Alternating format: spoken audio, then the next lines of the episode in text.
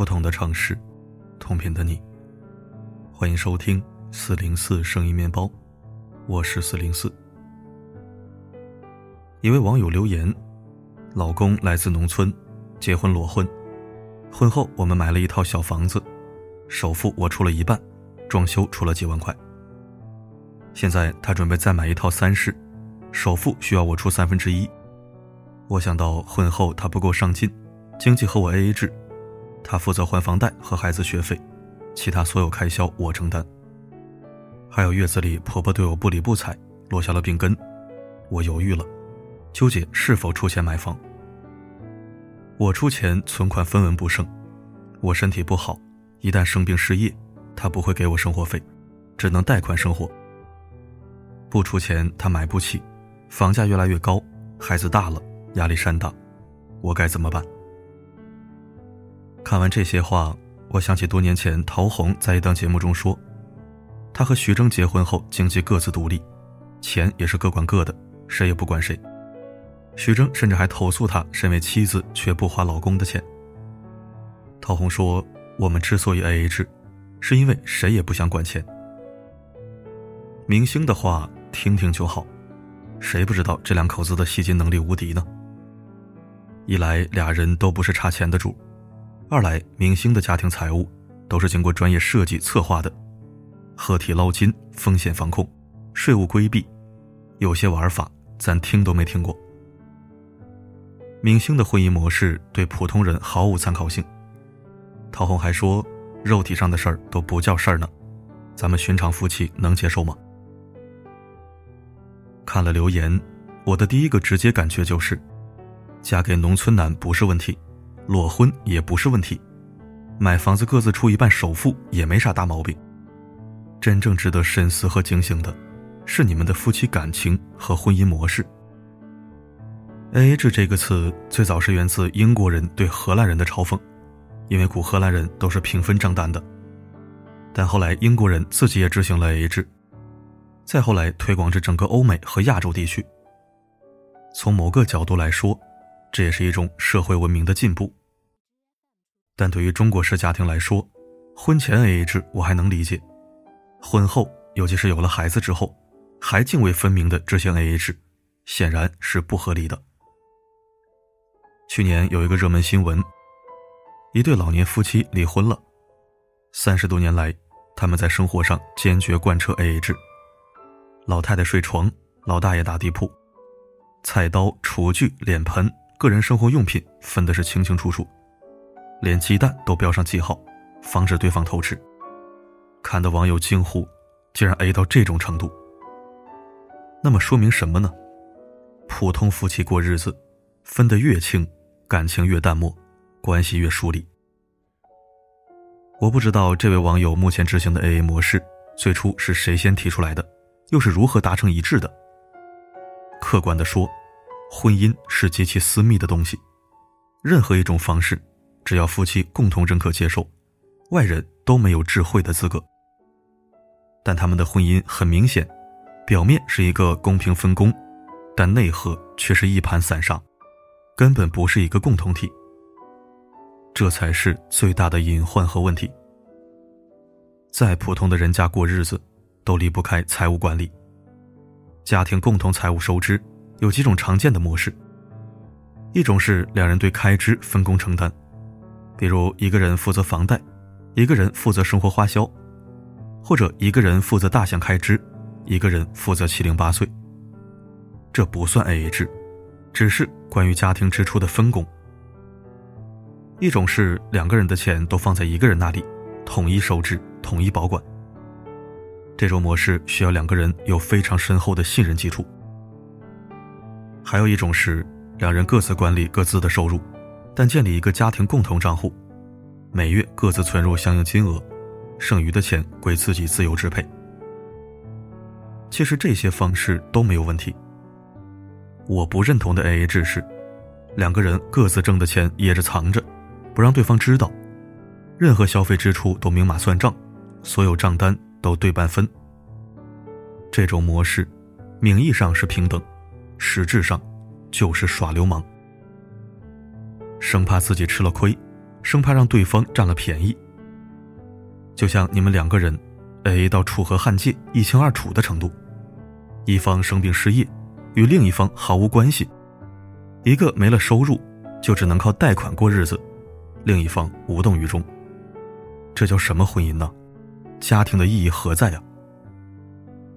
很想问一下这位网友，你们结婚这些年谁赚钱更多？你们知道各自的收入吗？对彼此坦诚吗？真正深入的探讨过对钱的看法和观点吗？你能如此肯定的说出，如果失业生病，他不会给我生活费，那想必你也早已看透了，他就是这样的人，你们之间就是这样的关系。这恐怕是最低配的一种婚姻了。买房你出多少？装修我拿多少，你生病不关我的事，你失业可别花我的钱。相濡以沫、相扶相携都是浮云，最后只有一个合伙买下来的房子，一个合伙造出来的孩子。都说婚姻是合伙开公司，但这样的婚姻，连合伙都算不上。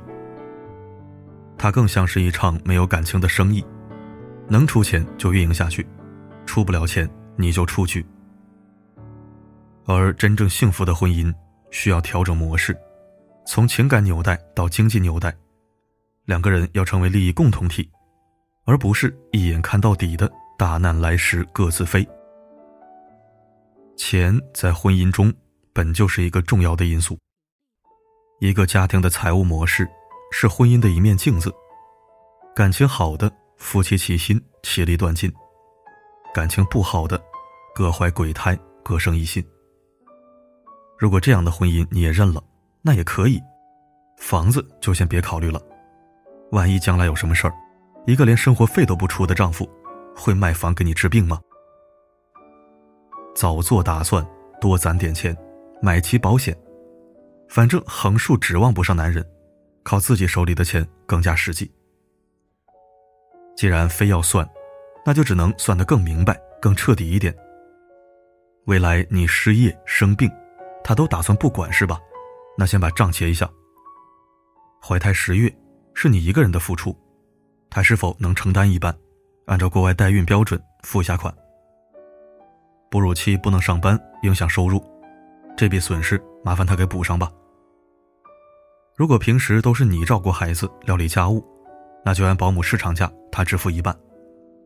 你生孩子身体损伤，坐月子婆婆添堵，落下病根导致健康隐患，也请他予以赔偿。如果这些毛病需要长期保健保养，别忘了算进去未来几十年的通货膨胀。你不是要 A A 制吗？来，亲夫妻明算账。可这样的生活，是你想要的吗？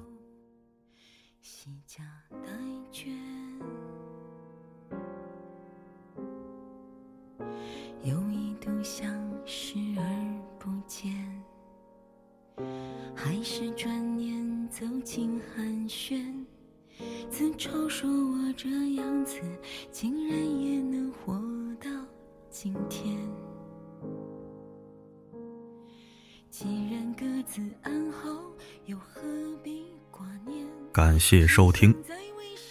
文章比较现实，读起来也很扎心，但确实是当下婚姻生态的大多数现象。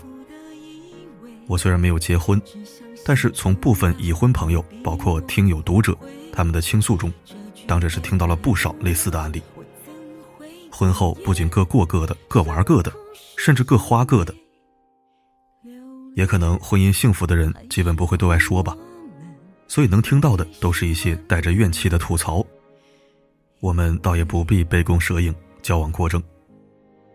总之，如果婚姻是文中列举的那几种悲哀的模样，我想，这婚结不结也就没什么意思了。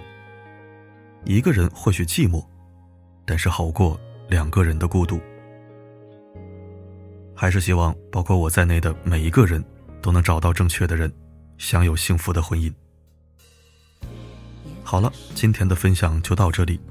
我是四零四，不管发生什么，我一直都在。